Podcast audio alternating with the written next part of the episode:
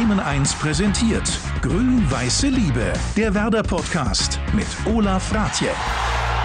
Über 120 Jahre gibt es den SV Werder Bremen bereits. Es ist eine Geschichte mit vielen Höhen und auch ein paar Tiefen. Aktuell ist es eher eine schwierige Zeit, vor allem für die Fans, denn seit einem Jahr dürfen sie bis auf kleine Ausnahmen nicht mehr im Stadion dabei sein. Geisterspiele statt Party am Osterdeich. In diesem Podcast bringen wir die Fans zurück ins Stadion. An ihrem angestammten Platz spreche ich mit ihnen über die momentane Situation und diese ganz besondere Liebe zu Werder die auch unser Überraschungsgast teilt. Werder-Legende Thomas Scharf, der uns nachher verrät, was hinter einem der berühmtesten Bilder der jüngeren Werder-Geschichte steckt. Ja, damals habe ich nicht gewusst, was ich da gemacht habe. Das ist echt eine Geschichte, die wirklich rumgegangen ist. Über 40 Jahre ist Thomas Scharf bereits bei Werder dabei. Es gibt aber einen, der sogar noch länger dabei ist und deshalb eine spannende grün-weiße Liebesgeschichte zu erzählen hat. Moin, mein Name ist Heiko Schulze, genannt der Werder Heiko. Bin seit über 60 Jahren Werder-Fan. Werder bedeutet mir nicht fast alles im Leben, aber die größte Konstante, meine größte Liebe. Mein Platz im Stadion ist im Block 46, in der Reihe 6, Platz 21 und 22, direkt hinter der Trainerbank. Da kann man noch ein bisschen Einfluss nehmen aufs Spiel und auf den Trainer. Herzlich willkommen zurück im Stadion auf deinem angestammten Platz. Moinsen, ich fühle mich wohl, die Sonne scheint. Fehlen nur ein paar Leute und fehlt die Mannschaft. Ja, wir sind im menschenleeren Stadion, das müssen wir dazu sagen. Dein Platz nur wenige Meter hinter der Trainerbank. Gute Sicht aufs Spielfeld von hier, ne? Die allerbeste Sicht. Und du nimmst wirklich Einfluss? Ich nehme Einfluss, selbstverständlich. Wie denn? Wenn mir irgendwas stinkt, dann mache ich mich schon lauthals bemerkbar. Selbst äh, Kofeld kennt mich durch meine Einwürfe, verbaler Art. Er hat nicht immer äh, Unrecht, wenn er mich böse anguckt, aber mit, ab und zu habe ich auch recht. Das ist einfach so. Zum Beispiel, wenn kurz vor der Halbzeit langsam gespielt wird, wir liegen zurück, wir können noch was machen, das ist schon die Nachspielzeit und äh, die wollen zum Tee trinken gehen oder zum Kaffee trinken gehen, spielen sich langsam den, den, den Ball da zurecht und ich will ein langes Ding, langen Hafer, mal weit nach vorne das Ding, dann brülle ich das da rein. Mitunter hat sich Flo auch schon mal umgedreht und äh, mich eines Blickes gewürdigt. Sitzt du denn schon immer hier oder wo im Stadion hat deine Fankarriere begonnen? Auf dem Arm meines Vaters, da war ich zwei, drei Jahre alt. Später habe ich dann der, auf der Nord gestanden, aber wir waren schon um halb zwei ungefähr da, damit ich auch sehen konnte, der Junge. Später bin ich dann auf die Süd gewechselt, weil ich ungefähr 1968 angesprochen wurde zum Werder-Echo verteilen. Dadurch kam man umsonst rein, man hat die Mark gespart. Die gab es von Vater, die konnte man sich aber mal so einsacken. Und dann habe ich zig Jahre auf der Süd gesessen, in der obersten Reihe. Das waren unverkaufte Plätze, da konnten wir Werder-Echo-Verteiler uns dann platzieren. Und wie lange ist es jetzt her, dass du jetzt hier das letzte Mal im Stadion warst? Das war das, dieses Corona-Spiel gegen Hertha, was wir dann auch überflüssigerweise verkackt hatten hier zu Hause. Und wie fühlt es sich für dich jetzt an, wieder hier zu sein? Ich fühle mich hier wohl. Das ist meine Heimat, das ist mein, mein, mein Wohnzimmer, mein erweitertes hier und es ist eigentlich ein schönes Gefühl, wieder hier zu sein. Jetzt gibt es ja eine berühmte Werder-Hymne, die trägt den Titel Lebenslang Grün-Weiß. Eigentlich lebst ja genau du das. Seit Kindesbeinen bist du Werder-Fan und du hast dich ja auch entschieden, Werder für immer treu zu bleiben. Du bist nämlich der Werder-Fan 001. Du hast als erster Fan eine lebenslange Mitgliedschaft abgeschlossen. Wie kommt diese Liebe zu Werder bei dir? Die Liebe zu Werder ist mir halt in die Wiege gelegt worden. Meine Mutter war in den 50ern, glaube ich, auch schon beim Fußball. Zumindest war die den Werderanern etwas zugeneigt. Mein Vater war Flüchtling, der ist dann 48, 49 zu Werder gegangen. Einmal dabei, immer dabei. Und hier im Stadion kenne ich ja alle als Werder Heiko. Weißt du noch, wie dieser Spitzname für dich entstanden ist? Ja, gut, das wird in Schul Schulzeiten schon gewesen sein. Wir hatten nämlich zwei, drei Heikos bei uns in der Klasse, zumindest in der Grundschule. Und ich war eben der Verrückte mit Werder. Und dann hieß ich Werder Heiko in deiner Zeit als Fan hast du ja dementsprechend eine Menge erlebt, von der ersten Meisterschaft 65 über den Abstieg 1980 bis heute. Hast du eigentlich alle Spiele gesehen? Ich habe nicht alle Spiele gesehen. Welches fehlt denn? Oh, das. Äh, ich hatte mal Stubenarrest, das war 1968. Da haben wir 0 zu 4 zu Hause gegen Nürnberg verloren. Ja, dann habe ich bis, das war das 1 zu 1 gegen Schalke 1990 bis dahin habe ich alle Heimspiele gesehen. Also alle Pflichtheimspiele inklusive also Pokal und, und was der sonst in Bremen war. Also fast alle Spiele von Werder erlebt. Ja. Und wir haben für dich deshalb jetzt auch einen ganz besonderen Überraschungsgast dazugeladen, der fast schon so lange wie du bei Werder dabei ist. 40 Jahre lang hat er als Spieler und Trainer die Geschicke von Werder maßgeblich beeinflusst. Herzlich willkommen, Thomas Scharf. Moin, moin. Moin Thomas. Moin. Grüß euch. Wie geht's euch? Ja, mir geht's ganz gut. Schön. Thomas, ich weiß nicht, ob du mich kennst. Wir hatten mal ein Problem miteinander. Wir? Hm? Das heißt, du hast mir eins gemacht, das heißt, ich habe dir vorher eins gemacht gehabt. Weißt du das noch? Nee, jetzt immer. Im Trainingslager war das mal. Da- Wo? Äh, Im Trainingslager in Österreich. Und da hatte ich mal mit meinem Auto den Weg versperrt, wo du mit der Mannschaft und den Fahrrädern durch wolltest. Und hast mich fürchterlich, mit, aber auch mit Recht zusammengeschissen. Du musst uns gestört haben, sonst hätte ich mich nicht aufgeregt. Ich war ja auch dermaßen im Weg. Ja, wenn wir arbeiten wollen, dann brauche ich freie Fahrt, sonst äh, werde ich ungemütlich. Ich habe abends dann nochmal um Entschuldigung gebeten. Irgendwann Ging hast nicht, du auch, oder was? War ich ja, nicht ansprechbar? Bei dir, ich habe dich angesprochen, da war irgendeine Grillerei da gewesen. Ja. Da haben wir noch ein schönes Foto gemacht mit Klaus Allers und so weiter. Da war alles wieder in Ordnung. Alles gut. Aber erstmal hast du noch ein bisschen gezickt. Das, du wolltest nicht ja, sofort. da bin ich auch eigen. Wenn es um die Arbeit geht, dann wollen wir nichts auslassen. Ja. Ja, schön, dass die Herren sich kennen. Herr Scharf, schön, dass Sie zu uns gekommen sind als Überraschungsgast. Thomas Scharf muss man eigentlich vorstellen. Spieler, Trainer Werder, Meister und Pokalsieger, 1992 dann auch Europacup-Sieger und jetzt technischer Direktor.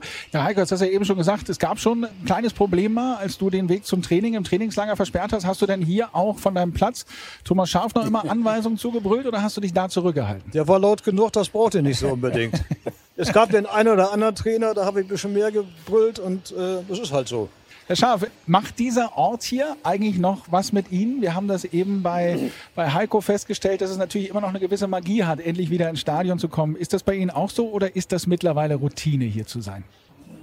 Routine insofern, weil es natürlich ein Arbeitsplatz ist und man täglich hierher fährt. Auf der anderen Seite aber auch immer wieder was Besonderes. Und gerade wenn ich hier jetzt so stehe im Stadion und an die Spiele denke und wir dieses Bild, was, was wir jetzt hier erleben, ja auch die Mannschaften im Moment erleben, dass keiner zugucken darf, dass keiner dabei ist, dass keine Atmosphäre da ist, dann äh, ist das natürlich mehr als traurig. Äh, Und äh, man hätte natürlich gerne diesen anderen Zustand, weil es einfach mal ab von, vom, vom Fußball, weil es einfach bedeutet, Menschen treffen sich, haben etwas Schönes gemeinsam oder manchmal vielleicht nicht so Schönes, aber sie tauschen sich aus, sie sind zusammen, sie erleben etwas, Emotionen sind da.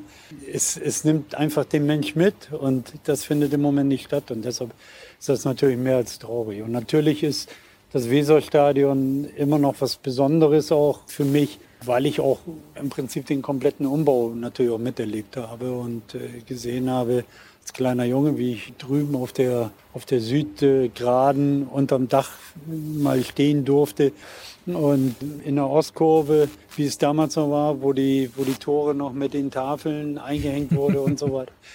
Äh, Und den kompletten Umbau hier auch mit, miterlebt habe als Spieler, beziehungsweise nachher auch als Trainer. Wir haben drei Jahre mehr oder weniger auf einer Baustelle gelebt. Das war dann sicherlich auch anstrengend auf der einen Seite. Auf der anderen Seite sehen wir natürlich auch ein tolles Ergebnis im Stadion hier, was, glaube ich, dann auch die Atmosphäre bringt, die die Mannschaft auch verdient hat. Thomas Schaaf hat es gerade gesagt, es gab natürlich hier äh, Highlights im Stadion, es gab aber auch so ein paar Tiefpunkte. Und wir wollen jetzt mal versuchen, Die lassen wir jetzt aber weg. Nee, ne? die Oder? wollen wir auch, die wollen wir auch. Die Um gehören, ja, Willen. die gehören ja vielleicht mit dazu, um so eine Fanleidenschaft zu prägen, weil sonst wären wir ja vielleicht alle Fans. Leidensfähig, oder? Was Ja, soll jetzt, was aber- soll jetzt hier für eine Nummer kommen? Aber es ist ja vielleicht manchmal so, dass man sonst auch einfach wären ja alle Fans von Bayern München. Vielleicht gehört ja manchmal auch äh, noch auch die Niederlage dazu, um so eine Fanleidenschaft zu bringen. Und Heiko, wir haben dich mal gefragt, welches für dich denn eines so dieser Tiefpunkte in deiner Werder-Geschichte war. Und da hast du gesagt, es war neben dem Abstieg natürlich ein Schockerlebnis für dich, der 22.04.1986. Werner spielt gegen Bayern München. Es läuft die 88. Minute. So, es war ein Wahnsinnstag gewesen. Ganz Bremen war grün-weiß. Die Friseure haben die Leute äh, grün-weiß geschminkt, die Haare und, und, und alles Mögliche. Eine riesen Euphorie. Werder gegen Bayern. Wir hätten nur gewinnen müssen. Ja, wir können noch mal den entscheidenden Moment hören. Michael Kutzop wird der Mann sein, der diesen Elfmeter schießen wird. Er hat nun die ganze Verantwortung. Deutscher Fußballmeister oder nicht. Was ist das für eine Aufgabe? Ich möchte nicht in der Haut von Michael Kutzop stecken. Aber er ist ein sicherer Elfmeterschütze. Er hat schon viele Elfmeter in dieser Saison verwandelt. Der Pfiff kommt. Er läuft an. Kutzop. Täuscht er den Torwart? Er schießt vorbei! Er schießt vorbei! War das eine bittere Aktion für den SV Werder nach diesem Elfmeter und in diesem Moment kommt der Schlusspfiff. Enttäuschung natürlich bei den 40.000. Das hätte der Titel sein können. Die Spieler verlassen sofort den Rasen. 0 zu 0 endet die Partie. Der Michael Kutzop ist natürlich die tragische Figur am heutigen Abend. Herr Scharf, Sie waren damals mit auf dem Platz. Tut das noch immer weh zu hören? Ja, klar, weil äh, wir haben ja schon Jahre davor oder wir haben, wir haben ja dann nach dem Wiederaufstieg eigentlich ja, jedes Jahr gute Leistungen gezeigt und waren nah dran, im Prinzip ranzukommen, den Meistertitel zu holen. Und 86 waren wir eben ganz nah dran. Wenn wir dieses Spiel gewonnen hätten, dann hätten wir es sicherlich geschafft und wären durch gewesen. Das haben wir aber nicht auf die Reihe gekriegt. Und für mich tat es damals auch unheimlich leid für, für Kutzi hm. Für Michael Kutzop, äh, wie gesagt, er hat, hat den Elfmeter reingemacht, war im Prinzip äh, ein sicherer Schütze und ihn hat es am meisten getroffen letztendlich. Es gibt schönere Momente, aber es sollte eben nicht sein. Zu diesen schöneren Momenten wollen wir natürlich gleich auch noch kommen. Aber Heiko, du als Fan hast das ja damals hier im Stadion erlebt. Gehören solche Momente, die ja auch so eine Tragik haben, auch zum Fansein dazu? Ja, selbstverständlich gehören die dazu, aber das Leben könnte durchaus entspannter stattfinden manchmal. Wir haben es aber auch selber verkackt. Die Mannschaft war wahrscheinlich psychisch sehr fertig, dass wir das letzte Spiel dann in Stuttgart auch nicht hinbekommen haben, sondern nur den 1 zu 2 Anschlusstreffer. Ja, mit der Meisterschaft hat es in dem Jahr denn nicht geklappt. Am letzten Spieltag sind die Bayern dann an Werder noch vorbeigezogen. Das lange Warten auf den ersten Titel seit 1965, das ging weiter. Genauer gesagt dann bis zum 3. Mai 1988. Jetzt kommen die erfreulichen Dinge. Knapp zwei Jahre später in Frankfurt war es dann endlich soweit und das hören wir uns natürlich auch an. Ballbesitz für Werder Bremen am eigenen Strafraum. Weitere wertvolle Sekunden für den Tabellenführer. Und jetzt muss ich es sagen, deutschen Meister des Jahres 1988. Da sind sie alle aufgestanden. Es hält keinen mehr auf der Bremer Bank. Die Fotografen prügeln sich da förmlich um das erste Bild. Und jetzt ist Schluss. Und Werder Bremen ist deutscher Meister. Der deutsche Fußballmeister des Jahres 1988 heißt Werder Bremen. So, Herr Scharf, das klingt doch viel besser, oder? Absolut, absolut. Und gute Erinnerung, tolle Erinnerung. Schönes Kopfballtor von Kalle. Ich glaube, Eckball war es, glaube ich, Günter Hermann, glaube ich, geschossen. Und äh, dann Kalle das Ding eingenickt. Wir haben äh, gewonnen, sind dann, ja, ich glaube, in Wiesbaden wir im Hotel, haben dann ordentlich noch gefeiert an dem Abend und war ein Riesenerlebnis für uns. Heiko, du warst als Fan mit in Frankfurt dabei. Wie, wie hast du das Spiel und die Meisterschaft und die Feier danach erlebt? Oh, es war der absolute Wahnsinn für mich. Das war ein Wochenspiel gewesen. Vor dem Spiel hatte Willy Lemke mich angesprochen. Ich hatte den Bus etwas aufgelauert und mir Bescheid gesagt. Sollte es heute klappen, sollte ihr ins Hotel Aukam nach Wiesbaden kommen, sollte aber niemand Bescheid sagen und niemand mitbringen. Und dann hast du mit der Mannschaft gefeiert? Dann habe ich Platz am Vorstandstisch nehmen dürfen. Jo, da haben wir da fürchterlich ein, ein, ein gefeiert, sagen wir mal so. Dann war noch ein Interview. Willy Lemke war schon etwas sehr, sehr angeheitert, ich natürlich auch. Und da sollte irgendwie ein Interview fürs ZDF gehen. Da hat er mich irgendwie mit hingenommen und auf jede Frage des Reporters, ich weiß nicht mehr, was er gefragt hatte, hat er immer gesagt, fragen Sie meinen Manager. Und ich habe da irgendwas reingeleitet. Das wurde Gott sei Dank nie gesendet, aber es war lustig. Also du mittendrin bei ja, der dann, Meisterfeier 1988. Und dann habe ich noch unterm Auto geschlafen. Das war ja außer der Reihe.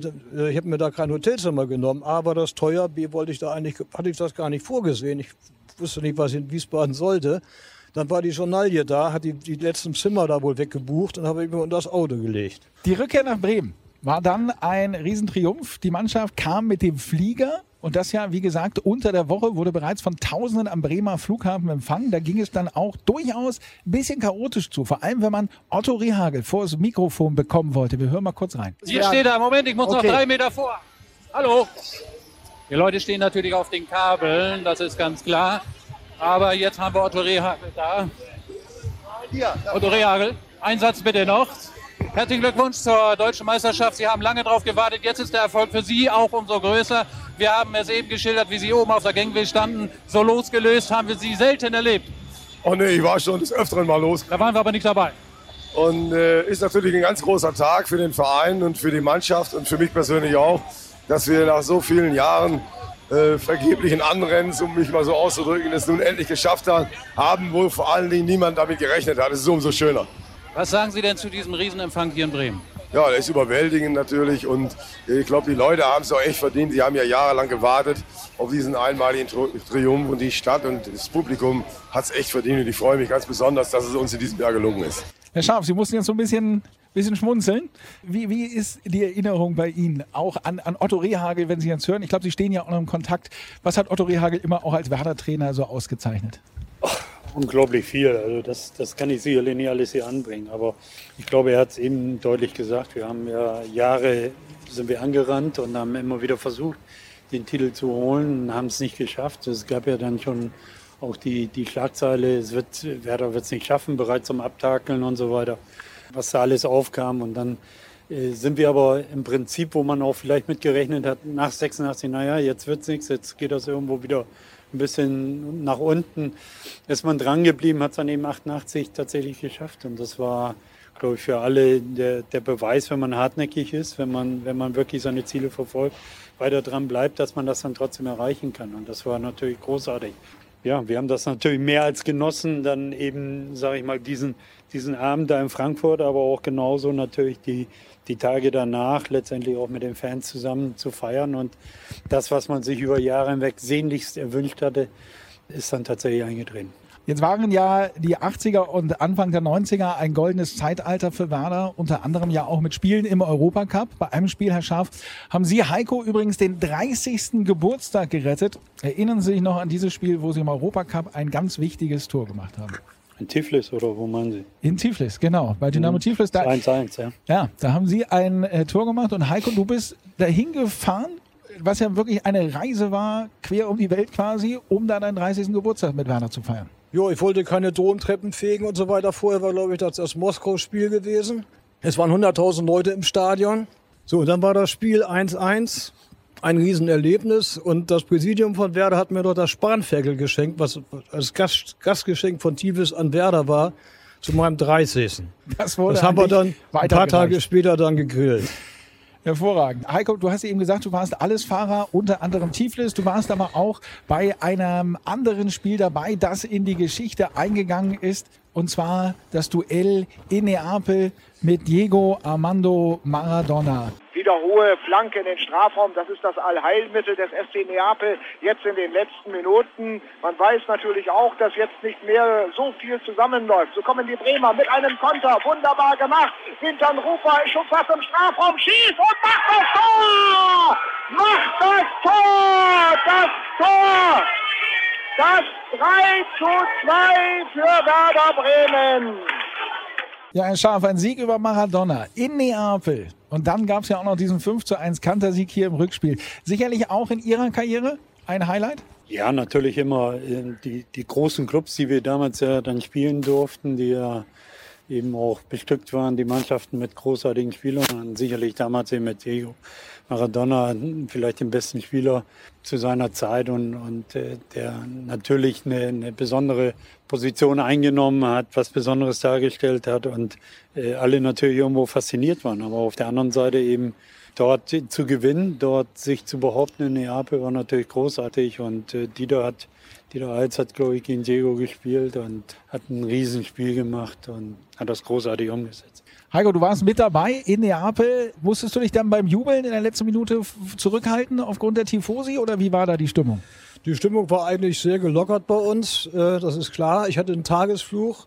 Ganz besonders war nach dem Spiel, dass wir dann zum Flughafen direkt gefahren wurden mit dem Bus. Und die Leute sind aus den, das habe ich auswärts noch nie erlebt, die sind aus den kleinen Cafés, wo es den, den Espresso und so weiter gibt, auf die Straße getreten und haben unseren Bus zugeklatscht, Beifall.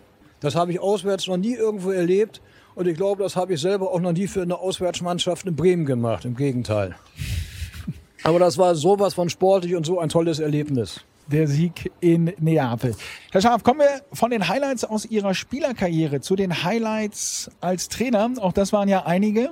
Aber ich glaube, ganz oben dürfte vermutlich denn das Double-Jahr trotzdem auch stehen. Und da die Meisterschaft in München, die perfekt gemacht wurde. Ja, Sie haben es ja eben schon gesagt, also es gibt unglaublich viele Erinnerungen über all die Jahre, zum einen als Spieler, zum anderen natürlich dann auch in der Trainerzeit. Und äh, es gibt viele besondere Momente, äh, an die man denkt und dazu gehört sicherlich eben auch das Spiel in München, äh, im Olympiastadion damals ja noch. Und es waren unglaublich viele Bremer Fans dabei, über 10.000, glaube ich, damals. Die ganze Kurve war voll und wunderschöner Tag mit äh, einem wunderschönen Spiel, mit einem wunderschönen Ergebnis.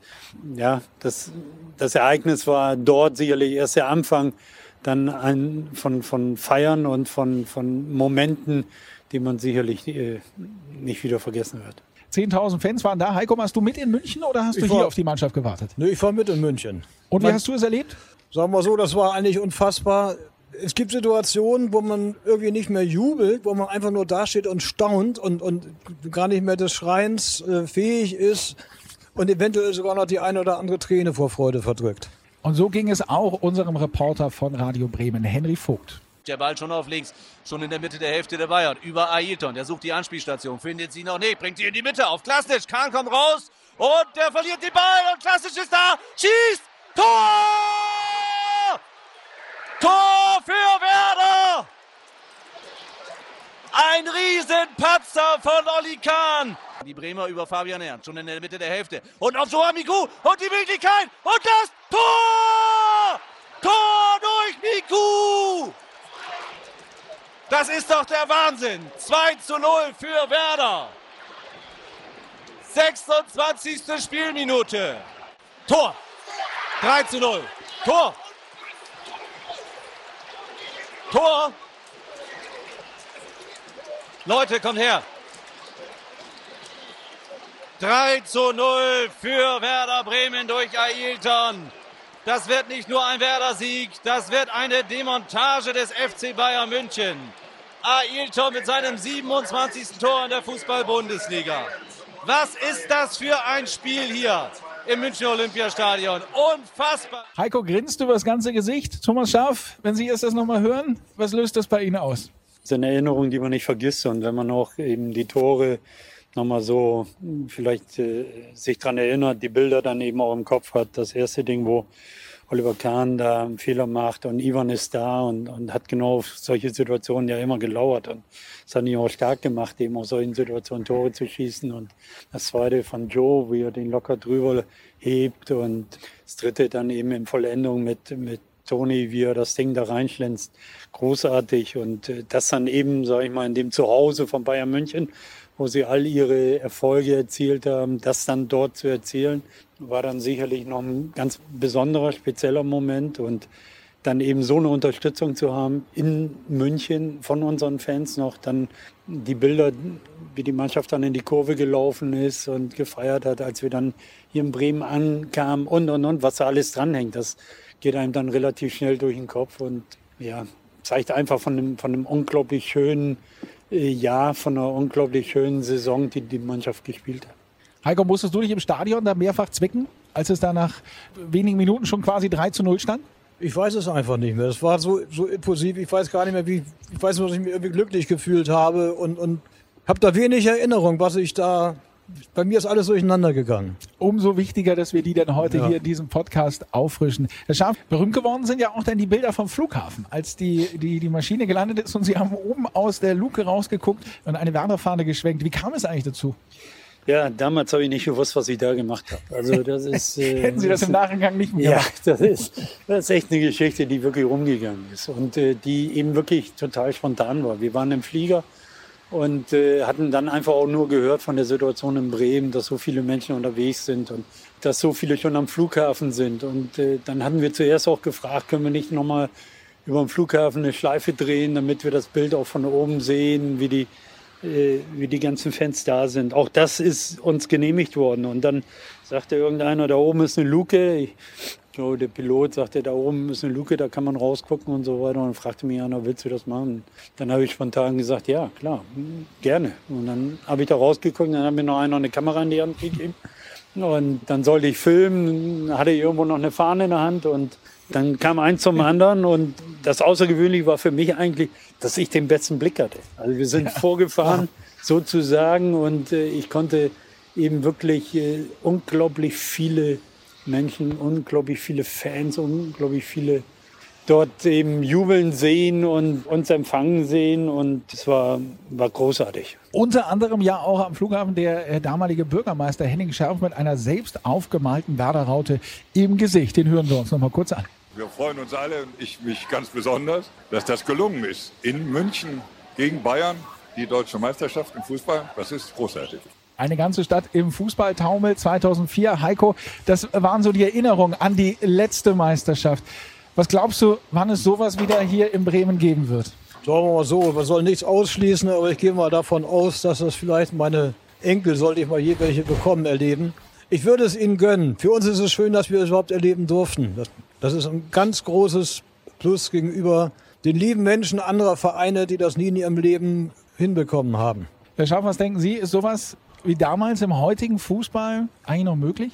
Im Fußball ist so viel möglich und das weiß man nicht. Also ich habe ja auch als, als kleiner Junge, eben habe ich ja vorhin schon gesagt, hier zugeschaut und damals ging es sehr oft immer nur um den Abstieg äh, zu vermeiden und, und die, die Klasse zu halten, bis man irgendwann mal in die Situation gekommen ist. Natürlich, wenn wir uns den Fußball heute angucken, wie die Wirtschaftlichkeit dort eine große Rolle spielt, wirft natürlich ganz, ganz viele Fragen auf, ob man das dann eben so in so einer Art und Weise, wie es damals stattgefunden hat, vielleicht äh, wieder hinbekommt. Aber ich würde das nie ausschließen, deshalb äh, weiß man das nicht. Aber es sieht im Moment jedenfalls nicht danach aus, dass es möglichst bald passieren sollte. Ja, im Moment ist es nicht ganz so rosig wie damals äh, 2004. Und vor allem erleben wir gerade einen Fußball ohne Fans. Heiko, wie ist es eigentlich für dich, jetzt nicht mehr ins Stadion zu können aktuell?